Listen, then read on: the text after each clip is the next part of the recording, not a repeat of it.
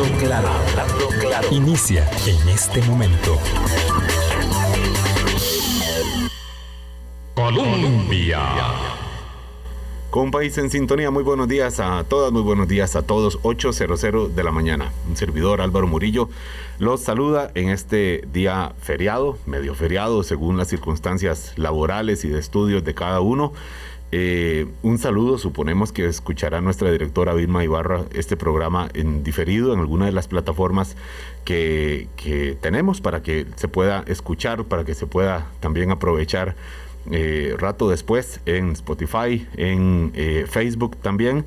Y a ustedes le damos los buenos días. Hoy muy agradecido que en este día, insisto, medio feriado, porque la fecha es el 15 de septiembre y como decíamos en la invitación no deja de diluirse de alguna forma la conmemoración o la celebración o la reflexión alrededor de la independencia nuestra, de ni qué decir de los 200 años de independencia y cuando decimos nuestra es Costa Rica y también Centroamérica. Entonces eh, le doy eh, el doble agradecimiento a don David Díaz que saca de su tiempo libre, de su rato familiar para acompañarnos y compartir y darnos eh, luces y enmarcar de alguna, de alguna forma con su mirada de historiador, por supuesto, la celebración del 15 de septiembre, que estará muy presente en toda esta semana, lunes 13, martes, mm, usual con los los faroles, etcétera, el acto en Cartago, la propia fecha del día 15, aunque ya no será eh, feriado,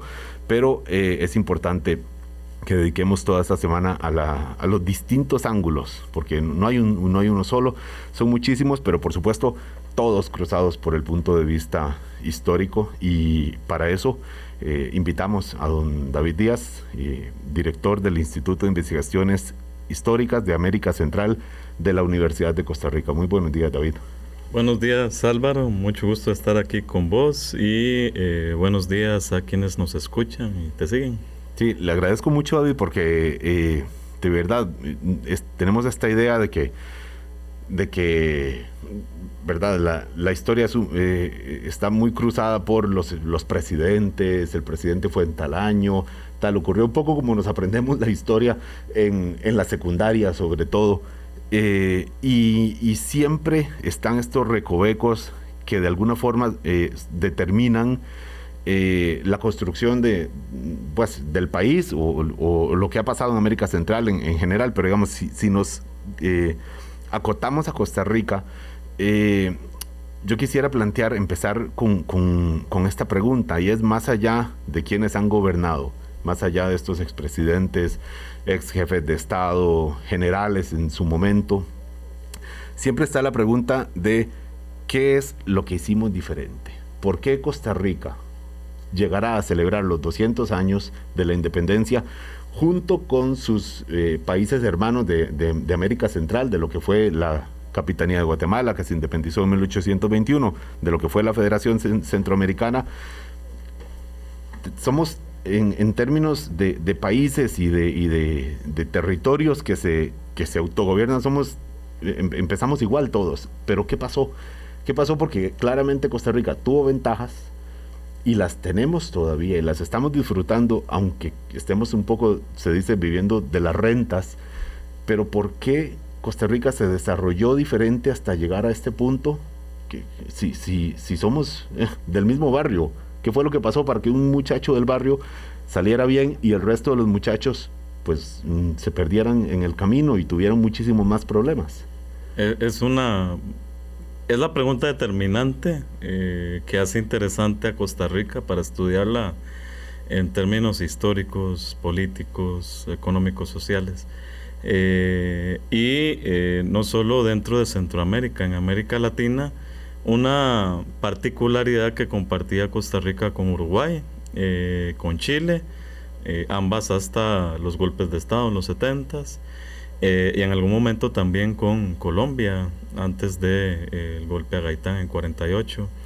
esa particularidad es lo que atrae también a científicos sociales fuera de la región a estudiar Costa Rica. Como una rareza, ¿verdad? Muchas veces incluso, bueno, ¿qué, por qué Costa Rica si está ahí en el barrio complicado? Digamos, visto quizás desde Europa, desde Norteamérica, desde Asia, dicen, bueno, ¿dónde está Costa Rica y por qué si está en medio de tanto problema?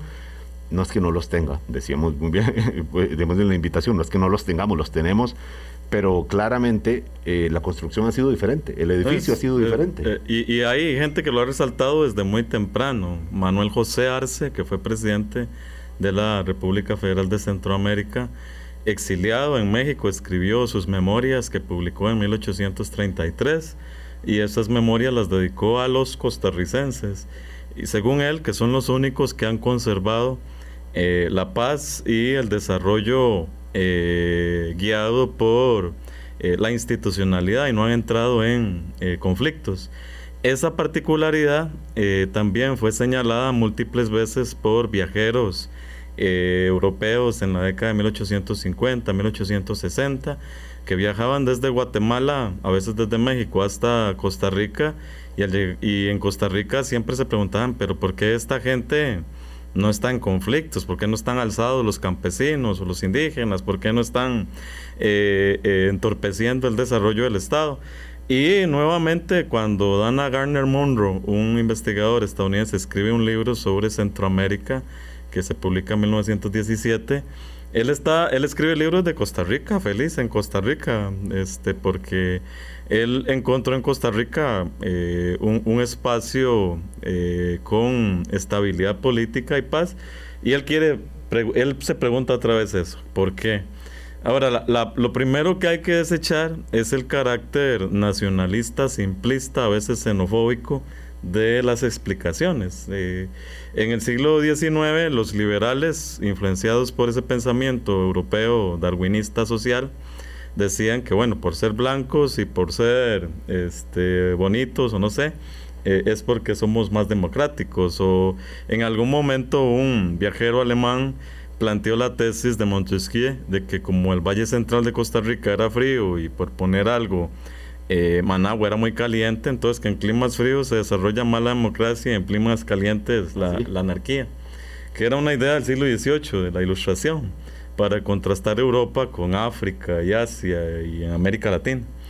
Eh, pero hay particularidades eh, más materiales, específicas, que eh, en algún momento constituyeron una especie de suerte una primera en ese contexto que vos estás señalando, entre 1823, que se empieza a organizar la República Federal, y 1839, que prácticamente se acaba, es la lejanía de Costa Rica y el poco interés que tiene en términos económicos, políticos eh, y también culturales para eh, Guatemala, para El Salvador, que son los dos principales opuestos eh, en ese proceso. Y este, esa lejanía contribuye a que Costa Rica no sea escenario de guerra entre un Estado y el Estado federal, como ocurrió entre El Salvador y Guatemala, tomando por escenario de guerra muchas veces Honduras. Y lo otro que es muy importante, muy, muy importante, fue la capacidad de sostener centralizada la discusión política, que no se alborotara la discusión política eh, y se fuera hacia otros espacios que no fueran los cabildos. Eh, eso sí pasó eh, en toda Sudamérica, en México también. es decir, que habían caudillos en la zona periférica, rural, caudillos que dijeron, bueno, hay independencia y no nos da la gana que Buenos Aires sea el centro, no nos da la gana que México sea el centro, no nos da... Y entonces empiezan una guerra declarada contra cualquier intento de centralizar el poder. Lo mismo ocurre en, la Federación Centroamericana, entre El Salvador y, Guatemala son los principales conflictos. Y en el caso de Nicaragua son dos ciudades, eh, León y Granada. Y Granada Esas dos ciudades son como, para los radioescuchas pueden recordar las ciudades-estado griegas, son como esas dos ciudades que quieren, cada una quiere ser el centro del país. En Costa Rica pasó algo parecido, si recuerdan la rivalidad entre San José y Cartago, eh, después de 1821, eh, que implica una batalla, a veces le dicen guerra, pero no fue guerra porque es una batalla de un día, el 5 de abril de 1823 en Mochomogo. Eh, y luego sí una guerra en 1835, la conocida Guerra de la Liga, que es la alianza Alajuela, Cartago, Heredia contra San José. Y es, es parecido a esto León y Granada. Lo, interesante es que existen estos eh, conatos eh, de enfrentamientos, pero no una, una, alzada constante contra el poder central. Ocurre en 1823 y luego hay una relativa estabilidad hasta 1835 esa estabilidad no la tuvieron en Centroamérica, que empieza en guerra desde 1824 hasta el 27, otra vez 29, 33. Luego se levanta Rafael Carrera en Guatemala. Es decir, eso de estar allá abajo sin que a nadie le interese, eh, que era muy constante en la colonia. Eh, siempre se hace el chiste de que en la colonia, si uno quería ser gobernador, tenía que pagar para que le dieran ese puesto, porque no sé, a, veces, eh, no sé por qué, eh, ya existía la cultura esa de que si lo ponían a uno un puesto, como decía Cantinflas, yo no quiero que me den, sino que me pongan donde hay. Entonces pagaban para eso. Bueno, en Costa Rica había que pagarle a alguien realmente para que viniera a ejercer un puesto de ese tipo, porque quedaban los confines. De hecho, así le llamaron en una buena parte de la época colonial le llamaban los confines. Claro, David, usted mencionó un elemento que para, para algunos eh, bueno, hemos escuchado que era la provincia pobre de, Centroamérica, o la capitanía en ese momento, la, del sur, allá donde nadie tenía nada que ir a hacer, y, pagarle para que vaya a, para que vaya a manejar o a administrar o a gobernar dentro de los márgenes de, las condiciones de ese momento en aquella provincia perdida que se llamaba Costa Rica por una leyenda que circuló entre los españoles de que aquí había riqueza de la que ellos buscaban, de la que ellos buscaban, ¿verdad? El, oro, los minerales y esto. Eh, entonces, es una ventaja que no fue en, el momento de su nacimiento, digamos, que no fue, no fue escenario de las batallas por el poder que sí tuvieron eh, por supuesto de una manera mucho más marcada, sobre todo Guatemala y El Salvador. Aquí no había mucho poder que pelear y allá sí, es más o menos una explicación así en, simple. Esa es una primera característica, pues son muchas que se acumulan.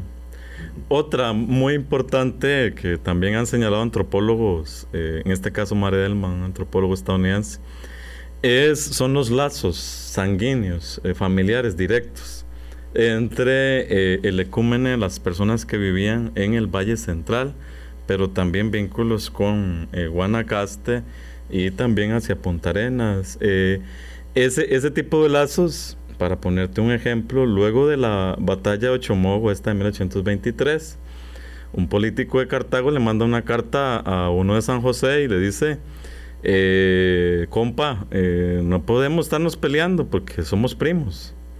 No podemos matarnos entre familia. Y eso es muy, muy eh, particular también de que eh, era una población tan pequeña que la gente puede ir a revisar los expedientes matrimoniales a la curia metropolitana, los, los de la época colonial, y se da cuenta que a cada rato se están pidiendo dispensas, que necesito casarme con mi prima o con mi primo, porque aquí no hay nadie con quien casarse, no, hay muy poquita gente, etcétera. Realmente eh, eso también ayuda a ese fenómeno que señalaba Marelman, que iba con alguien de San José a Guanacaste, eh, entraban a una cantina, este, el cantinero de repente se apellidaba Rodríguez y el otro también, y encontraban vínculos familiares, o le pasaba también yendo a Talamanca con otro parroquiano. Ese tipo de, contacto de tú a tú eh, que, que volvía muy cercana a las relaciones, eh, seguramente tuvo un impacto también para que la violencia no fuera la violencia el desencadenante. Y eh, eso queda muy claro también en 1842, que a veces le ponen muy poca atención eh, a 1842 y a mí me parece determinante en el desarrollo de esta estabilidad porque la, presencia de Francisco Morazán en Costa Rica eh, traído también por estas condiciones de partido, por eh, élites de San José y de Cartago que estaban en contra de Carrillo. Eh, ese conflicto contra Morazán sirvió para que la población del Valle Central al menos, pero también de Guanacaste, que hizo una oposición férrea también a, Morazán, dijeran, vean, si, si seguimos ese camino, no va a quedar nada Si seguimos ese camino de estabilidad, de inestabilidad, no va a quedar nada.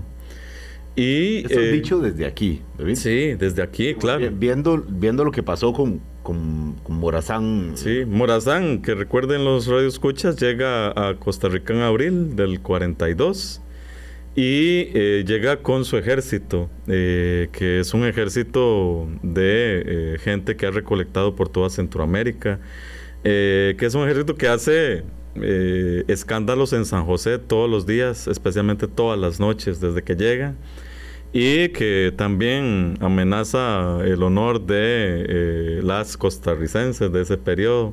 No es casual que sea una mujer la que empiece, este, ahí sí, con una pedra directa a, un, a, un, a una marcha militar de estos eh, morazanistas, la que empiece el tumulto que luego va a dar como resultado la, eh, el levantamiento del pueblo de San José. El pueblo, el pueblo de San José es el que se levanta toma el cuartel enfrentado contra los militares, persigue a Morazán a Cartago, lo toman preso, lo traen a San José, lo juzgan ellos mismos. Hay un intento de, eh, algunos políticos de San José de evitar que, sea, que se derrame sangre, pero prácticamente la gente amenaza a estos políticos diciendo, bueno, eh, si no se fusila a Morazán, los fusilamos a ustedes y luego a Morazán. Eh, entonces es, es, la gente levantada y luego eh, hay como un, luego eh, hay un periódico que circula ya en ese momento, se llama El Mentor Costarricense. Y en El Mentor Costarricense hay una discusión, bueno, sobre este tipo. O sea, si queremos meternos en, esa en ese desastre que hay ya, porque ya es 42, ya son 20 años después de la independencia, ya ven el impacto que ha tenido eso en el norte de Centroamérica. Para el momento ya es toda una generación nueva, porque las generaciones eran más cortas en ese momento, ¿verdad? Es cierto, sí. De hecho, Carrillo es una generación ya nueva con respecto al pasado y, y si se quiere, Juan Mora Fernández, que, que, siempre se destaca como primer estadista, maestro, etcétera, que en ese momento era morazanista, es otra generación. Y Después de allí, eh, el salto es a, la República, son seis años. En 1848 ya Costa Rica se convierte en república, se declara república, declara símbolos nacionales específicos, reconoce el 15 de septiembre como fiesta eh, de la independencia, a pesar de, todo lo que luego va a ocurrir con respecto a si eso no es. Eh, eso le interesaba poco a esas generaciones, lo que les interesaba era un vínculo con el pasado. Y había otra particularidad, Álvaro, es que ya en, 40, en los 40, eh, Costa Rica, que había navegado en la época colonial entre un producto y otro, tratando de probar qué, con qué se mete en el mercado, eh, lo tuvo relativamente con el tabaco en el periodo de la independencia. Ya en los 40 eh, están apostando esas élites del Valle Central a la producción de café.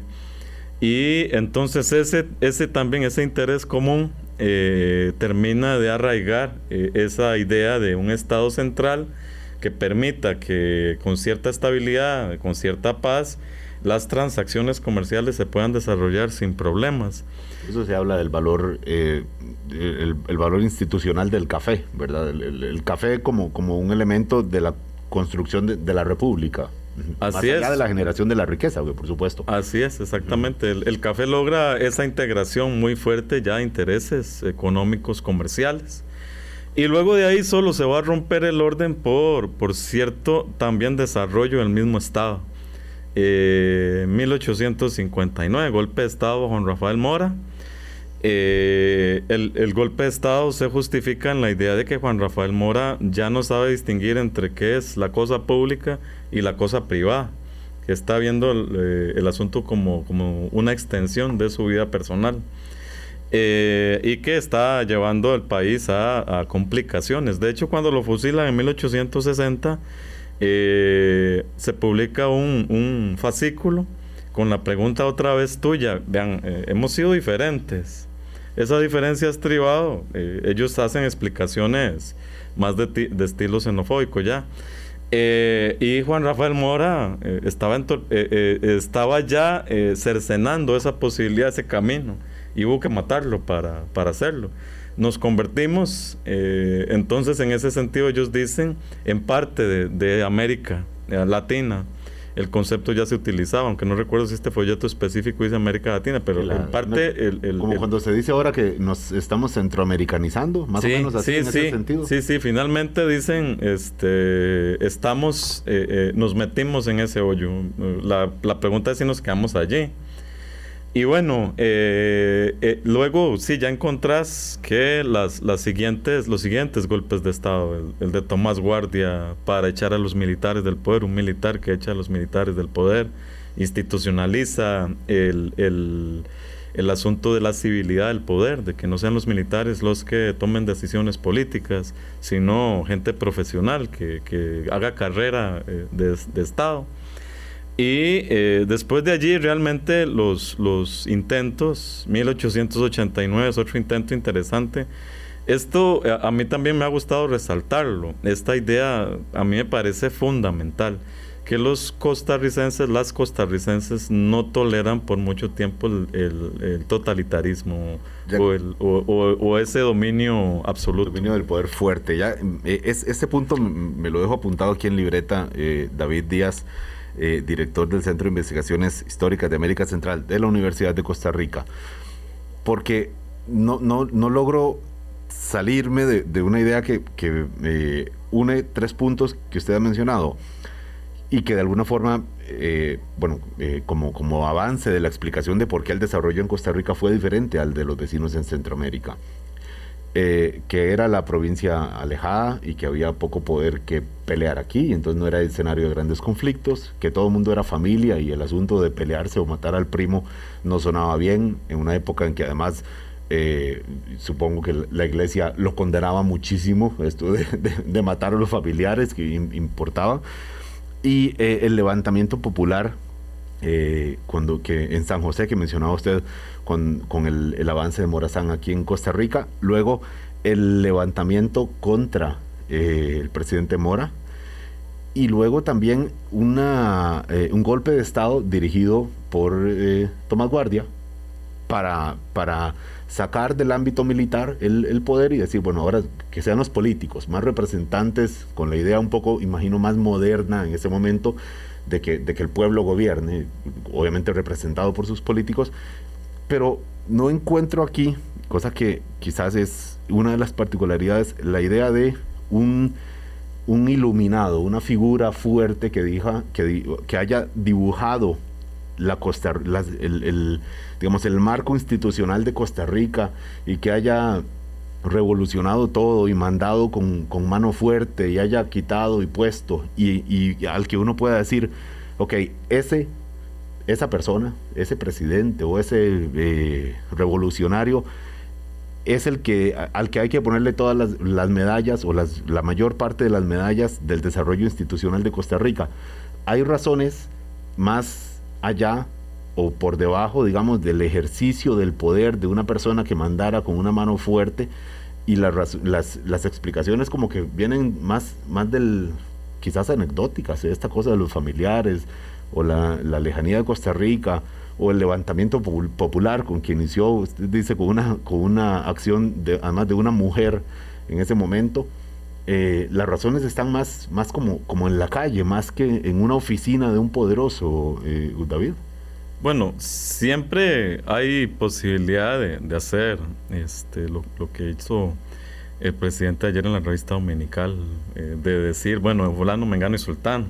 De hecho, la primera vez que... Perdón, David, para contexto de los oyentes, entrevista al colega Víctor Fernández, el presidente Carlos Alvarado, le menciona tres actores importantes del desarrollo de la Costa Rica que estamos celebrando ahora con 200 años o conmemorando, y el presidente menciona a Juan Mora Fernández, no, Juan Rafael ah, Mora Porras. Perdón, Juanito Mora, cierto. Juanito Mora, a Juan Rafael Mora Porras, perdón, eh, a Calderón Guardia y a José Figueres. Digamos, eh, tres eh, actores que claramente son todos hombres de poder, de mano fuerte además, y de, de, gusto por el poder, como, los, como los factores determinantes del desarrollo de esta Costa Rica que, tenemos ahora. Entonces, esto era lo que mencionaba David. Sí, uno, uno puede hacer ese ejercicio y decir, bueno, eh, en términos de eh, función pública, ¿quiénes jugaron un papel determinante en la concreción de ciertos atributos del Estado? Eh, eso se puede hacer y, siempre se hace eh, desde la historia más oficial, centrada en el hombre poderoso, etcétera. De hecho, este, yo, yo, si me pones así a escoger, hubiera dicho Braulio Carrillo es determinante porque es la persona que primero construye, la, la, la, la, primera persona que construye un primer código de conducta pública. Eh, que es, es, la ley este, de bases y garantías de Carrillo, que es la que eh, establece eh, un primer, una primera forma de convivencia política dentro de Costa Rica. Y luego se va a ir adaptando esa, esa ley, pero básicamente el, el perfume está en, en, estas otras que se emiten, el perfume de la primera. y este eh, por eso es que ya en 1860, cuando se habla de que hay que reconstruir la historia del país, que se está formando, etcétera, dicen, bueno, hay que hacerle un monumento a Braulio Carrillo, porque ese señor es el que, el que le puso sentido eh, legal a esta, a esta cosa que llamamos Costa Rica. Y eh, otro que es una figura descollante en, ese, en ese sentido de, legislación, es Ricardo Jiménez Oriamono, porque las reformas, eh, como lo ha señalado mi colega Iván Molina, las reformas eh, electorales que eh, buscaron la integración de la mayoría de la población, todavía faltan las mujeres, pero hombres, en el proceso de selección pública de las autoridades fue Ricardo Jiménez Oriamono, es el que hace las dos principales reformas anteriores a la constitución del 49 la del voto directo y la del voto secreto. Eh, entonces es, interesante que, eh, eso se puede hacer, pero realmente es determinante eh, el papel primero de estas condiciones estructurales que decíamos, que se pueden ir juntando otras. Y por otro lado, la, la posibilidad de contar con un respaldo popular en acciones específicas que tratan de ponerle límites a eh, quien quiera entronizarse en términos de, fuerza. Eh, Carlos Monge Alfaro tenía una, el historiador Carlos Monge Alfaro, eh, la gente, bueno, tal vez ya no le suena el nombre, pero fue una figura importante de la primera mitad del siglo XX hasta que se murió en 1977. Carlos Monge Alfaro fue un intelectual, eh, luego político, eh, rector de la Universidad de Costa Rica y fue historiador, es el primer historiador profesional con un título profesional en el país. Y él construyó una tesis eh, de, la democracia rural, que es una tesis que sigue jugando un papel importante hasta hoy.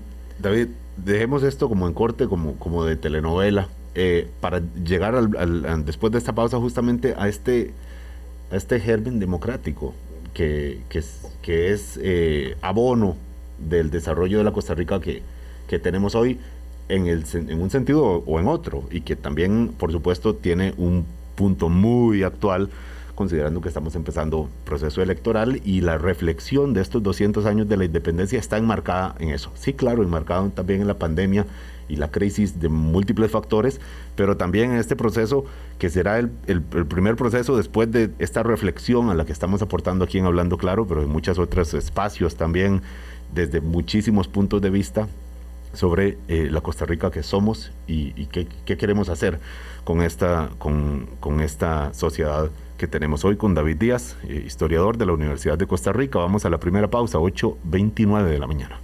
Colombia con un país en sintonía, 8.31 de la mañana. Nos quedamos antes de la pausa con David Díaz, que hace este recuento de por qué el desarrollo de Costa Rica fue diferente al del resto de la región en Centroamérica si nos independizamos juntos. Eh, y mencionaba eh, elementos que tenían que ver más con la, digamos, eh, quizás más, más sociales, antropológicos, incluso si pudiera ver, las familias, pocas familias, la lejanía de Costa Rica, poco poder en conflicto, pero también es el elemento que mencionó justo antes de la pausa y es el, germen democrático. hablaba de Carlos Monge, Carlos Monge Alfaro, historiador, que escribía, bueno, historiador, eh, intelectual del siglo XX, que escribía sobre este elemento que, que todavía, por supuesto, tiene mucha más vigencia ahora, cuando se ve todo lo que pasó en los 70 años después eh, ¿qué? 60 años después de que murió eh, Carlos Monge, el desarrollo de la democracia y que todavía se sigue señalando como un elemento eh, fundamental esta, esta vocación democrática que tiene Costa Rica y se reconoce desde fuera y se admira, se estudia y muchos lo ven con, con rareza, ¿por qué Costa Rica justo ahí? ¿Cómo entender esto, David? Que ya ahí sí hay un, es, la razón es más política quizás, bueno, tiene por supuesto una base de convivencia también, eh, ¿cómo entender esta, este cauce democrático que Costa Rica, en que Costa Rica se, eh, se digamos, se desarrolló eh, en estos en estos 200 años, pero bueno, sobre todo en, en, el, último, en el último siglo, después de la dictadura de, Tinoco, ¿cómo entender esta, esta parte y cuán determinante es en el desarrollo de, la Costa Rica que estamos viendo ahora? Bueno, ahí la, particularidad eh, costarricense nuevamente echa mano de eh, otro elemento determinante que es la escasez de población. Eh, Costa Rica hacia la independencia no llegaba a las 60 mil personas, 60 mil. y imagino también 60 mil y casi todas aquí en el Valle Central. O, casi todas en el Valle Central. La tesis esta que decías de Carlos Monge Alfaro de, democracia rural tiene que ver con esa eh, enormidad, aunque el país sea pequeñito, frente a una población tan pequeña. Es decir, que estos antepasados nuestros cabrían en el estadio nacional y seguro con distanciamiento de COVID y todo, pueden entrar ahí todos. Eh, él decía que eh, la democracia costarricense se había construido sobre la base de un campesino libre que no tenía eh, un grillete como si ocurría, ocurrió en El Salvador hasta 1932. Muchas poblaciones indígenas cogían café con grillete en, su pierna para que no se corrieran o en Guatemala. Eh, en Costa Rica la población indígena que mm, resistió la conquista permaneció en espacios eh, sin conquistar hasta el siglo XX, Talamanca o los Guatusos en el norte, etc.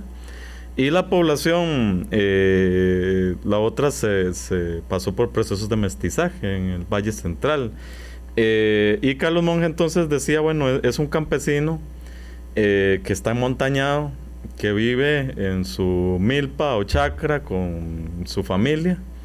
No depende del comercio para sobrevivir porque cultiva lo que se come y tampoco necesita este dinero constante y sonante.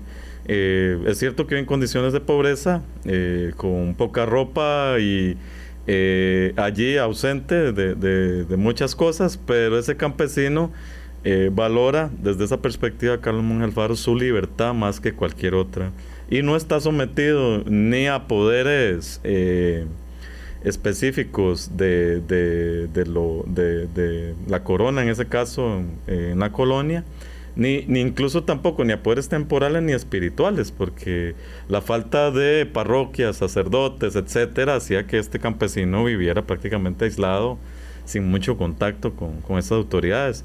No hay instituciones de dominio fuerte como la Inquisición en Costa Rica, no hay eh, tampoco manera de, de, someter a esa población eh, porque como no es mucha, no tenés brazos para estar tomando a la fuerza. Claro, es muy, es muy costoso eh, ir a perseguir a muchos kilómetros, a cuatro, a otros kilómetros, a otros tres, y, así, vamos, para efectos de la iglesia. No, no, tenés un cúmulo allí de gente como ocurría en Guatemala con las poblaciones indígenas o en El Salvador, o incluso también en Nicaragua con las, las comunidades indígenas del norte en Costa Rica no, no, no, no existía eso, entonces eh, la única manera de movilizar a esa gente era transar con ellos, transar.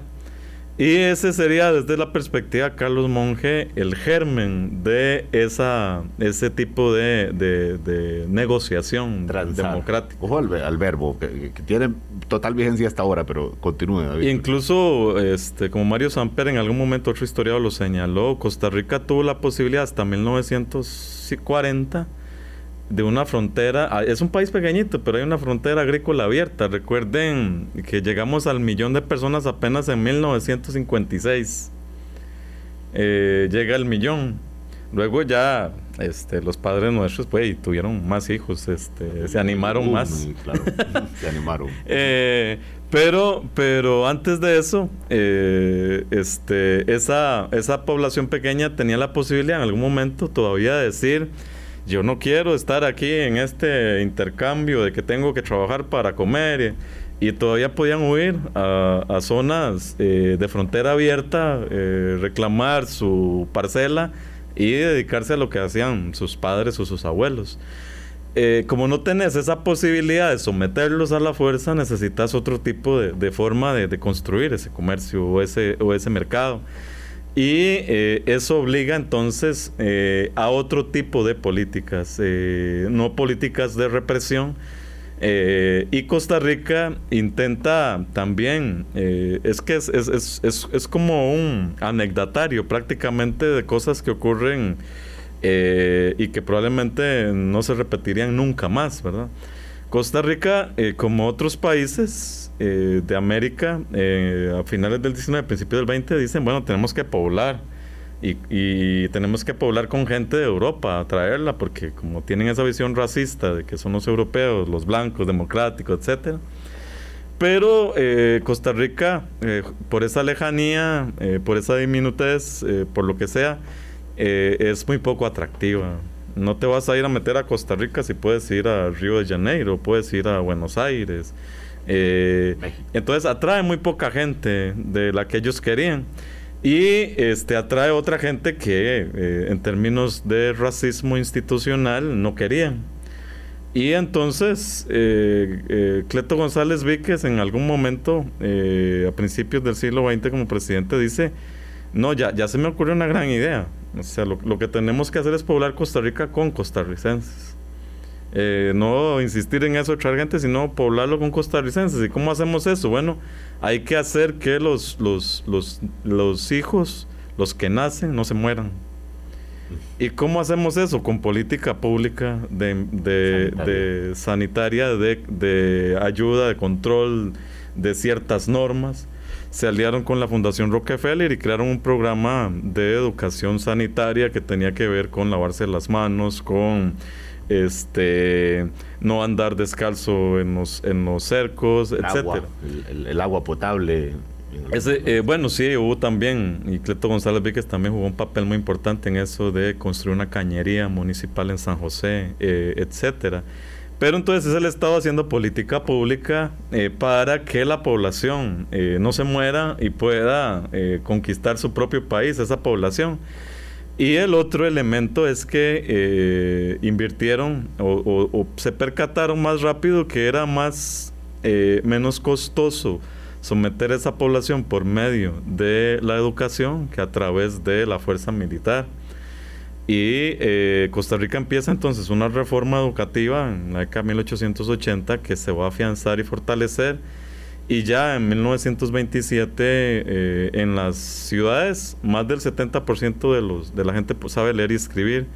Y en la zona rural hasta un 60%. En año, repita, eh, David, por 27, 1927. Estamos hablando de todavía una Costa Rica a medio construir, eh, eh, ni qué decir en términos de infraestructura, pero en muchos ámbitos, y ya la mayoría de la población sabía leer y escribir, y había, por supuesto, eh, escuelas en una proporción superior a la de países de la región, porque, bueno, eso, eso era el factor y el resultado de eso mismo. Por, todas partes, escuelas de primeras letras, y en la década del 30, para superar la crisis, eh, la obra pública de, León Cortés, eh, hay que señalarlo, siguiendo la estrategia del New Deal de Estados Unidos, fue contratar gente para hacer obra pública, carreteras, escuelas, puentes, por todo lado. Un trasfondo ideológico diferente, tratándose del, gobierno de León Cortés. Sí, bueno, eh, yo diría que muy similar, eh, si se quiere, muy autoritario, muy similar a otros países del mundo en ese momento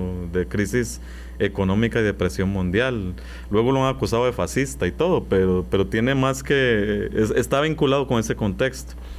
Y bueno, eh, el, el, asunto entonces es que después de 1885, cuando eh, se restablecen eh, formas democráticas, Tomás Guardia muere en 82 y empieza una eh, transición democrática hacia elecciones cada cuatro años y este, lo que eso implicaba. eso hace que los políticos costarricenses empiecen a tratar de integrar mayor población en esta cuestión del voto. Y así, eh, como lo indicó Iván Molina en ese libro muy importante, Demo Perfectocracia, si quieren los radioescuchas buscarlo, eh, Costa Rica eh, hace una reforma democrática um, mucho antes de la guerra civil, 50 años antes de la guerra civil, hace una reforma democrática que prácticamente hizo que todos los hombres mayores de edad, todos, eh, pudieran votar. Y no solo eso, que prácticamente todos podían ser nombrados electores, es decir, que, que, podían ir a la segunda ronda de votación. Era un voto censitario, se elegían electores que elegían presidente. Prácticamente todos cumplían. Y este, eso hizo que Costa Rica tuviera índices de participación democrática electoral eh, similares a los de Gran Bretaña, que era la gran eh, eh, gran democracia o Estados Unidos en ese momento, tenía índices similares en comparación. ojo que estamos hablando de cuando Costa Rica iba a cumplir el centenario desde la independencia. y antes al principio del programa mencionaba David Díaz de esta mirada, repítame el nombre del estadounidense que hablaba sobre la particularidad de Costa Rica. Dana Garner Munro. Muy bien. De, que hablaba de de este, esta, mm, digamos, eh, germen de, buena convivencia, democrático y de, ambiente pacífico que tenía Costa Rica. Y uno dice, bueno, ya en ese momento la mayoría sabía leer, ya había un esquema institucional planteado, había políticas públicas sanitarias, había, eh, ni qué decir, políticas públicas educativas, una economía ya más perfilada.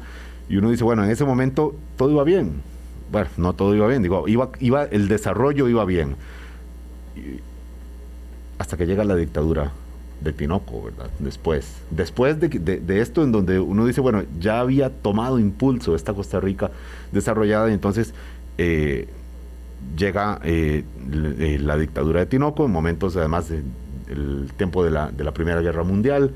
se complican muchísimo las cosas y es cuando uno dice, bueno, la, historia siempre, no, que se pueda devolver, pero el, progreso sí puede dar un par de, de, un par de pasos para atrás. Y por eso traigo este comentario un poco a valor actual, por supuesto, guardando las enormes particularidades eh, del, momento. Y vamos a esta segunda pausa, porque quiero preguntarle a David Díaz, desde su mirada histórica, eh, sobre, sobre cuán sólida está esta base que ha ido eh, mencionando en este programa eh, como para decir, bueno, a esto nos aferramos y bueno, somos un país democrático, pase lo que pase y podemos seguir, dicho en popular, jalándole el rabo a la ternera hasta dónde aguanta esto, eh, este bastión que tenemos, o estos bastiones que tenemos como sociedad, como república. 8.46 de la mañana, vamos a la última pausa. Colombia. Con un país en sintonía, 8.47 de la mañana haciendo esta lectura de cómo se construyeron eh, las, las bases de la, de la sociedad que tenemos, de la, el esquema institucional que, que gozamos todavía en Costa Rica y que es claramente un punto a favor en el, en el desarrollo de este, de este país ahora que eh, lo vemos 200 años después de la independencia. Decía David Díaz, ahora eh, con su, construcción histórica sobre las bases eh, de, convivencia, de democracia y de políticas públicas y de esquema institucional que ya estaba cuando Costa Rica se cumplió, eh, Costa Rica cumplió o, estaba cerca de cumplir el, primer centenario desde su independencia. Pero luego llega la dictadura de Tiroco. ¿Qué pasa si no estaban tan firmes o estaban todavía tiernas esas bases eh, que permitieron este golpe de Estado y luego el tiempo de, de esta, de esta gobierno autoritario que, tuvo que acabar con sangre para, que, para luego eh, volver a los cauces, David. Sí, bueno, el, golpe de Estado de Federico Tinoco es un golpe de Estado eh, como los del siglo XIX, desde las barracas eh, de un militar, eh, en contra de un gobierno que había perdido popularidad, es cierto, y que este, tenía muchas deficiencias o carencias en un momento, como vos lo señalaste, un contexto internacional de crisis generada por la, la Primera Guerra Mundial, que siempre esas guerras en Europa tuvieron un efecto directo en la economía costarricense, que prácticamente eh, subsistía exportando café eh, y banano a esas zonas. Eh, pero es muy interesante que las bases de tolerancia con respecto al uso autoritario del poder no le dieron mucho chance a Tinoco de, de poderse seguir con popularidad, porque tuvo popularidad al inicio eh, en los siguientes meses. Nunca pudo establecerse, ¿verdad? Él, digamos, nunca tuvo estabilidad en, su gobierno autoritario. No, muy pronto eh, él utiliza el autoritarismo como vía de, sostenimiento del poder. Intenta reconocimiento internacional de Estados Unidos, no lo logra. Hace una constitución y hace elecciones y aún así no lo logra. Eh, internamente eh, tiene represores, gente que persigue a los opositores o incluso que asesina eh, vilmente a los opositores y eso se hace intolerable ya, digamos, es, es como una historia repetida, ya lo ves en 1842, lo ves en, otros momentos y, allí empieza una, un levantamiento, si se quiere, popular, porque son maestras, maestros, estudiantes, quienes eh, llevan la, antorcha, ahora que está de moda en estos días, la antorcha de la, de la rebelión contra el tirano, como le llamaban, eh, con movilizaciones populares en las calles, a la vez de que hay intentos de eh, ingresar por las fronteras con batallones para echar abajo a Tinoco. Finalmente, Tinoco se da cuenta que para bien de él, digo, no ser muerto como Morazán, se da cuenta de que es imposible seguir. Y se va. Y es bien interesante que después de que cae, había mucha gente con el ánimo de decir, bueno, ahora castiguemos a todos los que apoyaron a este fulano, eh, a todos los tinoquistas. Eh, a pesar de que eso va a seguir en, las siguientes elecciones, van a decir no vote por fulano porque fue tinoquista. Eh, la política que toma el gobierno, este eh, es, es diferente, es, es esa de perdón y olvido. Es decir, si, si nosotros eh, sentamos allí a, todo mundo y los acusamos, eh, nos metemos en un berenjenal y vamos hasta, porque era gente también buena la que apoyó a Tinoco y eran muchos, claro, hay muchos que tenían esta vocación democrática, sí, intelectuales. Este, lo apoyaron porque era amigo de él, porque veían posibilidades siempre se ha dicho que la, constitución de Tinoco era, en términos democráticos, muy abierta.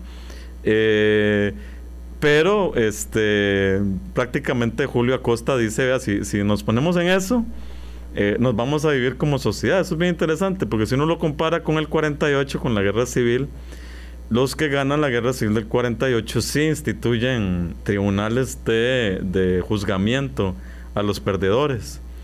Eh, los tribunales de sanciones inmediatas. A muchos calderonistas. A muchos calderonistas y comunistas. Y, y, este y vean interesante Álvaro que la institucionalidad ya ese momento la institucional la división de poderes es tan fuerte que a pesar de que hay un gobierno de facto una junta militar eh, que, está gobernando la Corte Suprema eh, dice hasta aquí o sea ustedes no pueden pisotear los derechos de la gente hasta aquí la prensa, en ese momento, los periódicos, le dicen a la Junta, usted no puede seguir ese camino autoritario, ya es suficiente con estar persiguiendo o encerrando a estos fulanos.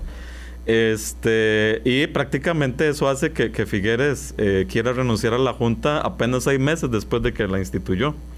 no, era, no, no podía ejercer el poder como él, como él quería. No, no de forma autoritaria, ya esa junta no pudo hacerlo. Pesos y contrapesos. Que ya ya esa democracia ejercía ese tipo de, de, función, vigilancia. Y claro, ya luego, por supuesto, viene la parte de, bueno, nos saltamos aquí las reformas sociales, pero obviamente eh, está este antecedente en los 40 eh, y se fue fortaleciendo. David, el momento, y ya para, para irnos prácticamente. El momento ahora en que celebramos el Bicentenario nos obliga a hacer una reflexión sobre estas bases, ¿verdad? Es, que están vigentes. Eh, David, podríamos quizás ya ahora cerrar el programa y te lo pregunto así casi, casi de sí o no, de una manera un poco simplista quizás. ¿Están vigentes esas bases? ¿Todavía, todavía podemos atenernos, atenernos a ellas? Sí, bueno, Ronald Alfaro, el amigo politólogo que es quien ha llevado adelante las encuestas del CIEB y demás, eh, ha mostrado que hay un, apoyo popular muy fuerte todavía a la institucionalidad democrática en Costa Rica y que la gente se decanta por la cuestión democrático-electoral. Eso sí, ha habido eh, unos procesos que a uno sí le preocupan en torno a esta idea eh, que señalabas de los pesos y contrapesos. Es decir, que ahora tenemos más peso en una parte y menos contrapeso en otra.